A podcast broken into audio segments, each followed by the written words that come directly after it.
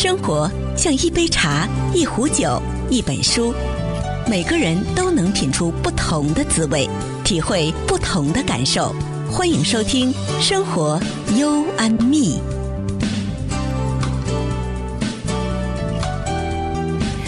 欢迎您继续回到我们今天的生活 U N Me。上个小时呢，我们把呃这个我们的故事啊，就是在明天算是呢要整个完整的播出，那么也告一个段落了。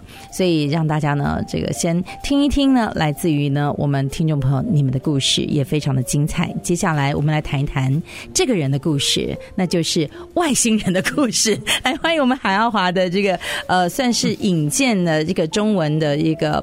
整个原文翻成中文的我们的这位作者，也欢迎我们的呃重生老师在我们的节目当中。你好，重生。你好，李琦。你好。是很多人呢在 challenge 我，我听了你们节目很有趣。那么你帮我问一下重生老师，地球人跟外星人怎么相处？我说那那那有什么问题呢？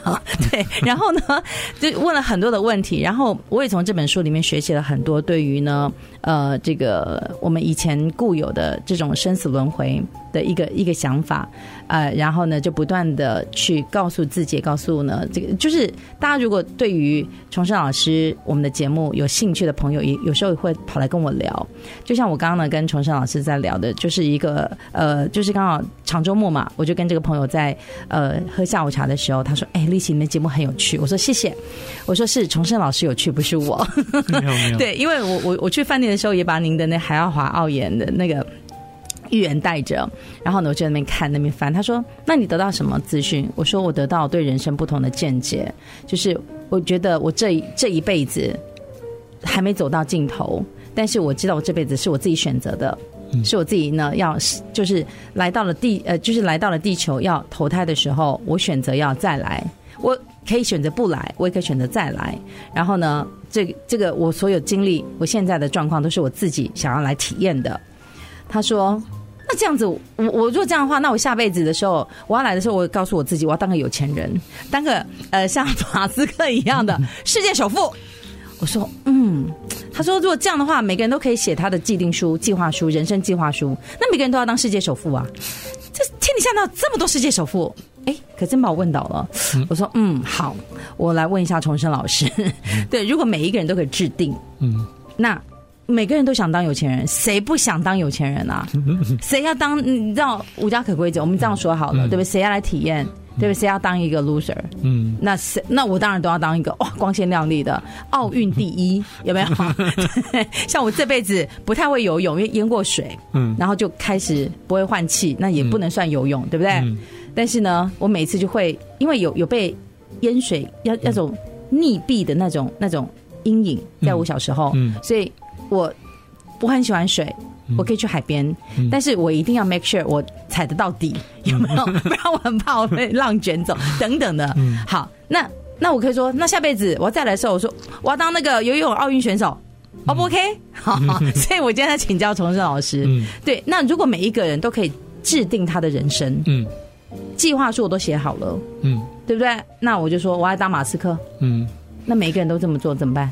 其实我们在这个世界上，确实是很多人都想成为世界首富，当比尔盖茨呀、嗯、文人巴菲特呀、嗯、马斯克之类的。我现在也想啊，对啊，对啊，很多人都会这么想的。嗯、但是如果要是真正要过世了之后，灵体升华到另外一个层面的话，可能就不是这么去看了。因为我人生来讲，并不是积累物质财富的，因为你积累这么多的财富，就像这个拿破仑似的，就像成吉思汗似的，就积累这么多的财富或者疆域或者占领这么多的领土，没时间用啊！对啊，没时间用，死了之后你也带不走。对，你疆域这么多，然后呢，你又不是每个地方每一寸角落都去睡，对对，是不是？反而就是像这些世界首富，他们要学习的功课比我们常人要多得多，而且他们所面临的挑战比我们要。大得多，尤其是比如说像比尔盖茨，嗯、你不知道，其实我作为翻译来讲，我可以窥探到一些有钱人的生活啊。对对对，这个重生重生的那个本业是翻译，对 对对，对，所以他可以把海奥华的那翻译成中文，然后发行到真的现在是畅销书哎，非常畅销，非常畅销，因为大家对于这个呃里面的书印证了很多事实，就是从一开始的质疑，嗯，存疑到现在的相信。对，然后呢之后的启发，嗯，我觉得它是有阶段性的，对，是一个人生，是一本人生非常好的一个计划书，对对对，嗯哼。所以回到有钱人，我可以会谈到那些有钱人的生活，嗯，其实他们真正的这个生活，并不是要像大家想象的那么鲜华艳丽。其实有钱人他们有很多的这种烦恼，比如说有钱了之后，很多的周围的人或者给他提供服务的人都想从他的这个财富里面夺到，或者说争取到自己的一部分。嗯，那自己的儿女就想争夺他们的遗产，或者说一些财产分割的这些规划。对，那其实如果要真跟他们在一起，你就会看到很多的苍蝇都会冲着他们的这个 方向来飞过来。呃，这个比喻不好，但是他 们可能就是一坨，对，是不是？对，真的是这样子。对对对，真的是这样子。所以。就是像有钱，像比尔盖茨，他还会看到很面临到很多的诱惑，像呃异性的诱惑，像这个，对，比如说像毒品的诱惑，其他的诱惑，这都是我们常人很难想象的。嗯，那另外一个角度去看这个，就是说很多的人都有这种濒死的体验。嗯哼，自己死过之后，然后看到了非常神奇的情形，然后又活过来。那这些人他们所讲说死后的感受，从来没有羡慕说这个地球上的物质生活，或者说在世的呃一些繁荣富贵，他们。并没有说遗憾，没有呃得到这个项目赚到很多的钱。他们所遗憾的就是没有跟自己的家人相处的更好一些，没有对自己的太太或者先生更好一些。往往遗憾的是这些感情和心灵层面的，而不是物质方面的。所以就是说，当我们呃死后呃感受到了。所做的一生的所有的这种情形之后，就会自我有一个判断，自我有一个评估，说哪些功课我们要在下一个世。嗯，再继续的去学习，所以这就是我我们这个真正死后所面临的一些这种呃问题。问题和一些呃定夺。所以我我就觉得说，并不是说每个人到死后都会选择下一世成为世界的首富，嗯，因为知道那是非常非常艰难的，或者面临很多的挑战的一生。对，因为我跟我妈妈也在谈论这样的一个事情啊，然后呢，因为。你知道，因为他要八十几岁了，所以他的我执的这个念头是很、嗯、很坚固的。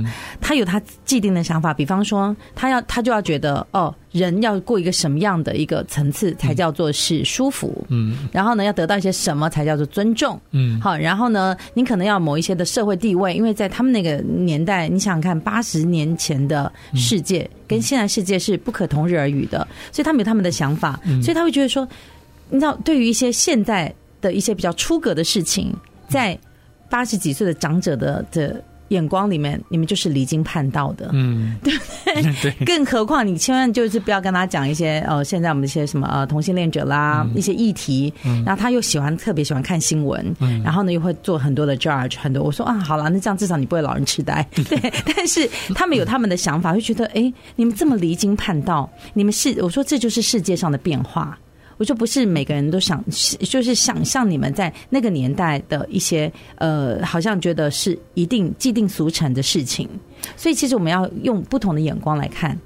对吧？其实这个问题分两个角度来去看。嗯嗯、对，一个层面就是说，第一个要活出自己的人生，自己想做一些什么，一定要去呃付诸于行动。嗯，那比如说自己想成为一个画家，父母想让自己成为一个医生或者律师，那自己的话应该追求自己的这个这个这个意愿去去行事。对，但是，但是你知道，如果饿肚子的话，对不对？嗯，多少的艺术家，嗯，然后画卖不出去，电影拍了没人看，对对，父母亲就说你看。我当时叫你好好念，用功念书，嗯、对不对？当个律师，当个医生，对。你不好吗？你看你现在 还要跟我，对不对？还要完全做什么这个，然后三餐不继，吃不饱，嗯，对不对？所以这要跨越到另外一个角度来去看这个问题，就是同时要有知识，要知道说怎么样子在现实的社会之中生存下去。要要知道就是说这个究竟有些事情究竟是怎么回事，这个系统整个的这些社会怎么运作的，从中找到自己谋生的一个渠道。其实我觉得就是说跟着自己的兴趣和爱好去做，总有。一天能够到达一种境界，就是说做喜欢的事情，钱自然就跟着就过来了。啊、哦，做喜欢的事情，嗯、对，我觉得很多人可能为了一些现实的东西，或者大环境，嗯、或者呢家里的那种的枷锁，嗯、他没有办法去施展他喜欢的。嗯，可能到了某个阶段，对于父母亲，我做到了你们的期望。嗯，我现在我自己要放飞自我。嗯，我现在去选择我喜欢的。所以你看，很多医学院的一些高材生，他们选择转而去做音乐，然后成为一个不错的歌手，嗯，对不对？这也是我们看到很多的例子。我觉得你是医生哎，你放下手术刀这么样高尚的一个工作，你去当一个歌手，可是他就觉得这是他的兴趣，他的喜欢。对，嗯，同时就是要有一些这个对于金融体系的运作的一些知识，因为我是比较有幸，因为以前学的经济，对于金融体系相对有些了解，嗯，所以我知道说面对一些目前的金融环境，或者说这种一些政府的政策如何去应对。那有了这些知识的话，就知道如何去理财了，不需要去依赖一些其他的基金经理人或者呃管理人去帮助你去来去管理财富，因为其实说实话，我们毕竟生活。在一个现实的社会里面，嗯、成为一个艺术家是非常好的，但要知道如何把自己的产品去推销出去。所以你可以就是不断的自我进修，这是另外一种生存的方式，对对，对不对？两者结合才是精辟，嗯、才是真正重要的一点。了解了，好，那我们知道呢，这个重生才刚刚呢，呃，这个呃。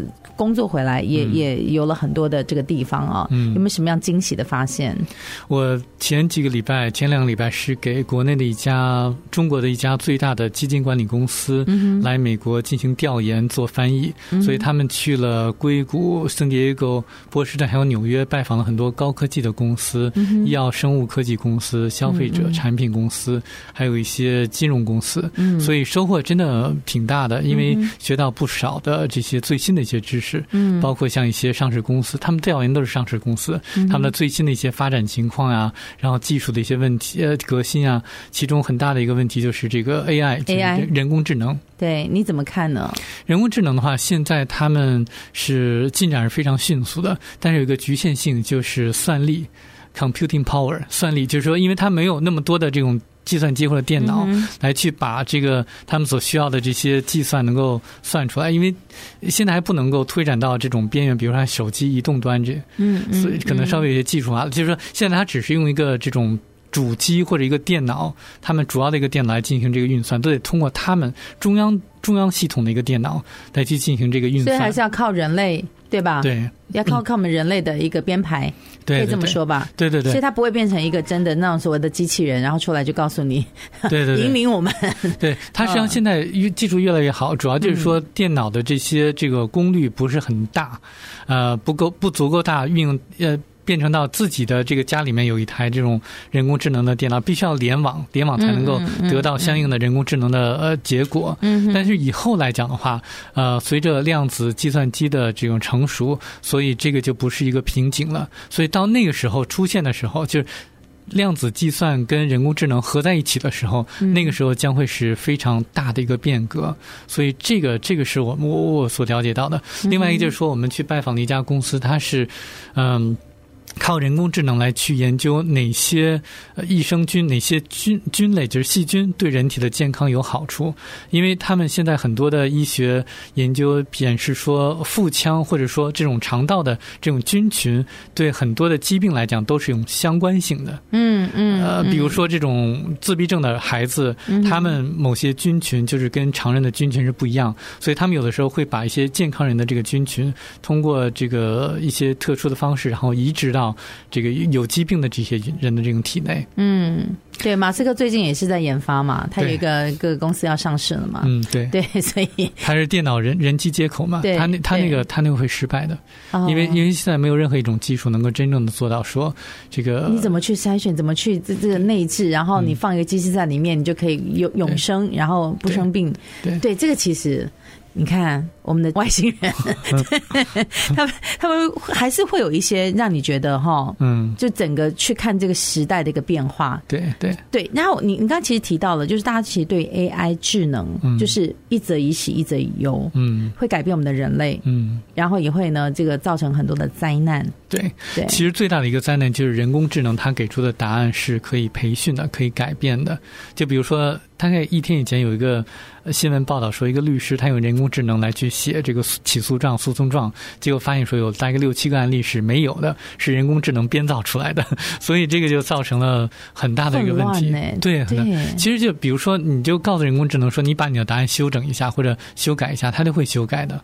是，所以、这个、所以你还是要你给他指令的，对，要给他指令，对，对不然他也会无中生有的。对对对，确实是这样子。那因为我们看虚拟世界，因为它都是从网络的一个整合嘛，嗯，对不对？因为他不会自己，比方说我给你什么指令，你就去做什么样的事情，嗯。对不对？然后有很多我们看那个发表会，他他可以做一个很轻松，比方作词作曲，我觉得这是你你可以用这些方式来娱乐，我我觉得倒无伤大雅。可是真正就像你讲的，律师要坐在呃，就是你你等于是判人家生死，哎，嗯，对不对？但是你却让 AI 去帮你写这个诉状，对，然后又是一些不是不靠谱的东西，对。对，这点是很可怕的一件事情。对，因为 AI 给出的答案都非常的让人感觉有具有权威性。对，因为它那个语法都是非常的完美的，对，没有任何错误，所以看起来就是一个非常正当的一个诉讼状，嗯、或者正或者有权威性的一个回答。对，但是实际上真正去深究的话，有很多的。其实不是的，其实不是的。对，对，所以我们要相信。对 AI 的这个同时，就是它，就是可能你要很开心有这样的一个技术，但是实际上，就像我们现在在网络上看到的一些报道，不见得是真实的。对。对，所以现在每个人都跟我说“眼见为实”，我说“眼见都不见得为实”，因为 AI 还会去呃，比方说去模拟。然后你的声音，对。你的影像，对，有人就这样被骗了两百四十几万，对，汇过去了，对对对，对，所以眼见还不见得为实，对，所以我就觉得这件事情是很可怕的。还有，你知道现在因为 AI 的问世，嗯，所以好多的，你比方说社交媒体，嗯，可能我们大家就是在手机的旁边一直在谈论 AI，所以跳出来的广告就会告诉你，AI 帮我实现了这个财富自由，AI 帮我选股。然后呢，我就去相信了，然后什么什么，就开始一堆诈骗。我我哎，对我来讲，它就是一个不实的报道。对，对其他人来讲是一种洗脑。哦，对对，你看讲的真好。对其他人就哇，你看我可以靠着 AI 在家里不用念书，对不对？我可以月入十万台币，然后就开始一堆。我现在可能一讲，我待会 都会出现很多这方面的一些广告。嗯，然后呢，就就你开始就说哦，这个窗口点进去，嗯，对不对？然后就就很多的，你就开始相信了那个老师或什么的。嗯，因为现在不出门，你都能知天下事。